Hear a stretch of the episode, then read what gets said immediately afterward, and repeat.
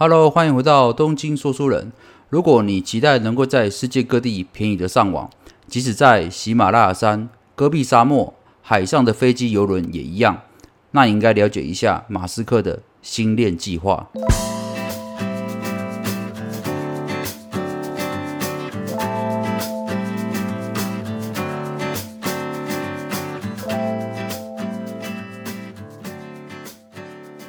首先，我们先介绍一下什么是星链计划。星链计划是在二零一五年，SpaceX 执行长伊隆马斯克啊啊在西雅图宣布了一项太空高速网络的计划。那么，星链计划的星链哦，英文就叫 Starlink，蛮好理解的。建立这个星链之后哦，在这个世界上每个地方哦都可以提供高速的上网，不再局限在某个地区一定要有基地台或发射器你才能够上网哦。所以它可以完全解决，就是网络连线啊不稳定啦，哦费用很昂贵啦，或者是刚才讲过有一些偏远的位置哦，网络搜寻不到的哦这种窘境哦，在这个计划实现之后，也有可能解决另外一个世界上的问题，就是存在的网络封锁。也就是说，呃，有些国家，譬如说对岸啊，或者是呃一些比较封闭的国家，它有啊网络的限制，不让你存取某些国家的网络哦。所以说，常常会有些国外的网友会使用 VPN 翻墙哦，这个技术哦，就是突破这个网络的限制。但是如果你有星链计划之后，这就不是一个问题了。那这个星链计划是要如何实行呢？啊，其实它最主要是透过这个呃低轨道的卫星群来构建这个网络系统哦。那讲到低轨道卫星群的话，可能要先介绍一下人造卫星的呃一些小知识哦。其实人造卫星哈主要分为两种哦，依高度来分别，一个叫做低轨道卫星跟同步轨道卫星两种。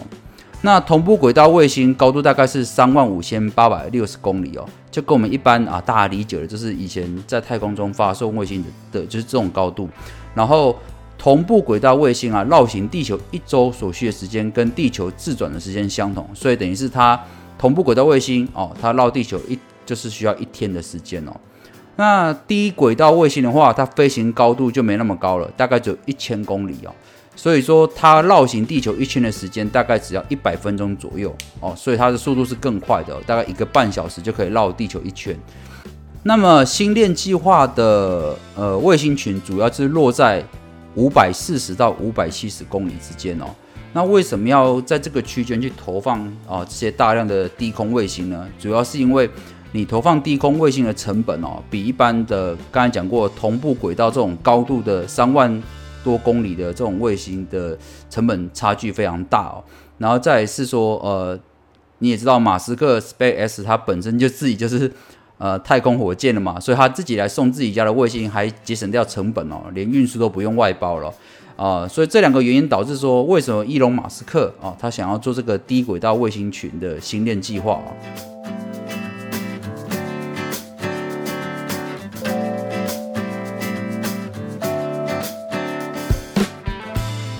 那么，SpaceX 说计划在这个呃星链计划中准备部署哦一万两千颗卫星哦。那这一万两千颗卫星分三个阶段来投放哦。第一个是在五百五十公里的附近部署一千六百颗卫星，然后第二步就是在一千一百五十公里的轨道部署两千八百颗的 Q 波段跟 K 波段的卫星，然后最后的阶段是在三百四十公里轨道附近。部署约七千五百颗的 V 波段卫星哦，那只要这三个步骤全部完成之后，呃，整个星链计划的卫星数就会超过哦一万两千颗哦。那这一万两千颗的啊低空卫星哦，就可以覆盖整个全球的啊星空，然后使全球都有啊这个网络讯号的覆盖哦，省去我们讲的四 G 啦、五 G 啦、六 G 这些一定要建基地台才能够有网络的这种窘境哦。这也是为什么说星链计划可以解决很偏远的深山，不论是救难啊，或者是我们个人哦需要网络连接的时候，都有网络可以用哦。那么星链计划到目前哦，刚才讲过，它在二零一五年就开始哦决定要执行，二零一八年投放第一颗卫星嘛，那现在都已经二零二一年了，那进度到哪里了呢？呃，经过统计啊，目前低空卫星上已经有两千六百多颗的卫星在运行，那其中一千五百颗哦，就是 Space 发送的，所以等于是我们现在看得到的低空卫星，有一半以上都是 Space 这个星链计划的卫星哦。而且目前在美国一些比较偏远的地区，例如中西北部哦，都已经有开始提供这种呃星链计划的网络服务了。所以等于是星链计划这个服务已经开始开放给一般民众使用。不过目前是局限在哦美国西北部的地区。那当然讲了星链计划这么多优点啊，势必上可能会有一些缺点嘛。那其实星链计划最为人诟病主要是两个问题哦，第一个是光污染哦，啊，第二个是热射与碰撞哦。那我们先讲讲光污染哦。什么叫光污染呢？就是说，呃，天文学界哦对这个马斯克提出批评哦。他说，很多天文学家认为说，你这个星链计划在低空哦投放这么多卫星，这些卫星的数量会到时候会超过我们天上看得到的星星的数量，所以会影响到他们观察星空，甚至未来人们抬头一看，搞不好看到你看到的是低空卫星，而不是真正的星星哦。那当然，马斯克本身表示说，其实他们已经开始致力于这个问题的改善，就是说可能在呃未来投放的卫星上面哦，做一些就是减少反光的涂层哦，减少反光率，那这样就影响就会变小。但事实上，经过统计，目前只有哦非常少量的卫星有做这样的涂装哦，所以这也是哦光污染啊那个天文学界对这个问题的看法还有担忧啊。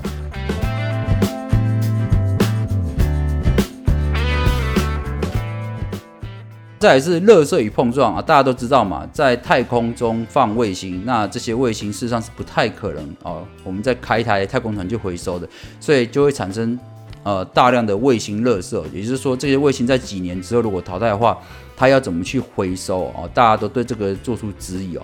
那 SpaceX 讲说，他们希望说未来哦这些低空卫星就直接在除役之后，让它直接坠落地球。然后在大气层中就直接燃烧殆尽哦。不过目前为止，没有人真的实际实验过，它在坠落之后真的会燃烧到完全，还是说它坠落之后还会打到地球上的任何的建筑物或者是生物哦？所以这个也是蛮令人担忧的问题，就是很多卫星上去了，让我们有网络可以使用，但是问题是未来的卫星热射啊，太空热射这个问题要怎么解决哦？这个也是一个呃蛮需要思考的问题哦。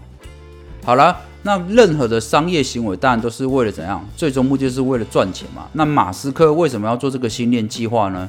呃，事实上，SpaceX 讲过说，呃，他们这个星链计划耗资哦，最少是一百亿美元哦。但是伊隆马斯克看到是未来的投资回报，也就是根据他们的估计啊，就是说等到这个星链计划哦正式完全运营的时候，每年可以带来三百亿元的营收哦。而且这个三百亿元的营收是目前 SpaceX 火箭哦发送卫星业务的营收十倍以上哦哦这么巨额的利润，这也难怪说马斯克会看上而且想做这一块的领域哦。但是我们一般的呃消费者应该比较关心是说 SpaceX 究竟能够哦帮助我们什么哦，让我们得到什么好处嘛，对不对？那一开始讲过。哦，这个星链计划如果完成之后啊，第一个是全球宽频网络就正式实现了，不论你上山下海哦，到处都可以经过这个星链计划的网络哈，直接上网啊。所以不论刚才讲过的喜马拉雅山啦、戈壁沙漠啦，你在以往的游轮哦、飞机的旅程中都没有办法使用网络，有的话也只有很昂贵的长途网络这种选项。但现在只要你有星链计划，你是会员，你就可以用很便宜的方式到处去上网。同时，马斯克也也声明说啊，这个订阅星链计划的服务只需要绑定你个人的名字啊，或者一个账户，然后你只要有一组哦卫星接收的仪器之后，在任何地方哦都可以使用高速的网络。那当然啦，如果你本身哦哦是特斯拉的车主，你可能就更开心了，因为透过星链计划，所有的特斯拉汽车未来哦就会走他们自家的网络哦，更精准、更快速的定位、导航和自动驾驶哦，这个。未来都很快都可以再实现哦。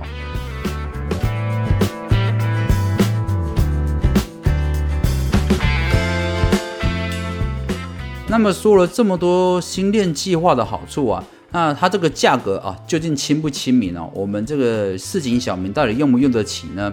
我这边简单来介绍一下新链计划目前哦已经公告的价格哦，就是你先要花四百九十九美元哦。换算台币大概是啊一万四千块左右，购入一个呃接收套件，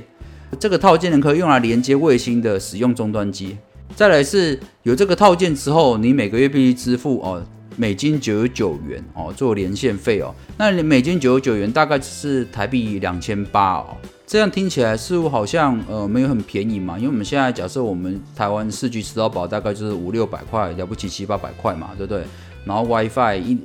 在居家 WiFi 大概一一一个月左右，大概也是哦一千块上下嘛。但事实上你要考虑是说，你有这个新链计划之后，你今天不是说只有在台湾可以上网哦，你可以到。任何世界各地的角落，登录你的账号之后，你就可以上网。所以假设，我觉得这个最适合就是哦，长期哦四处旅行的人，或者是你是一个售后组，你可能会想要搬家到这个月或下个月想到某个地方去上班，然后或者是想要休息，就想各到处跑，但是又能够透过网络来工作的自由工作者，我觉得这个两千八百块的月费，我觉得算是还算是便宜的啦，是可以接受的。那目前美国大概有哦七十万人已经开始使用这个测试的版本哦，所以说啊测试完之后，大家都知道这个网络速度哦就值得关心嘛。那究竟这个新链计划目前网速是多少呢？经过去年的呃贝塔测试版之后，呃大部分的使用者反映说，上传速度大概来到每秒二十三 MB 哦，然后下载速度来到每秒一百六十 MB 以上哦，所以这个速度哦应该呃。使用上是绰绰有余的。那延迟的话，大概是二十到四十毫秒之间。那以整个这样的网络表现速度，事实上已经比美国百分之九十五的宽频速度还来得快了啊！当然，我们感觉没有那么差异那么大，但是你也知道，美国地大物博，一样的情况就是很多地方事实上是没有网络，或者网络速度很慢。所以，新链计划对这种哦，幅员辽阔的国家，或者是地形很复杂的国家，是特别的适合哦。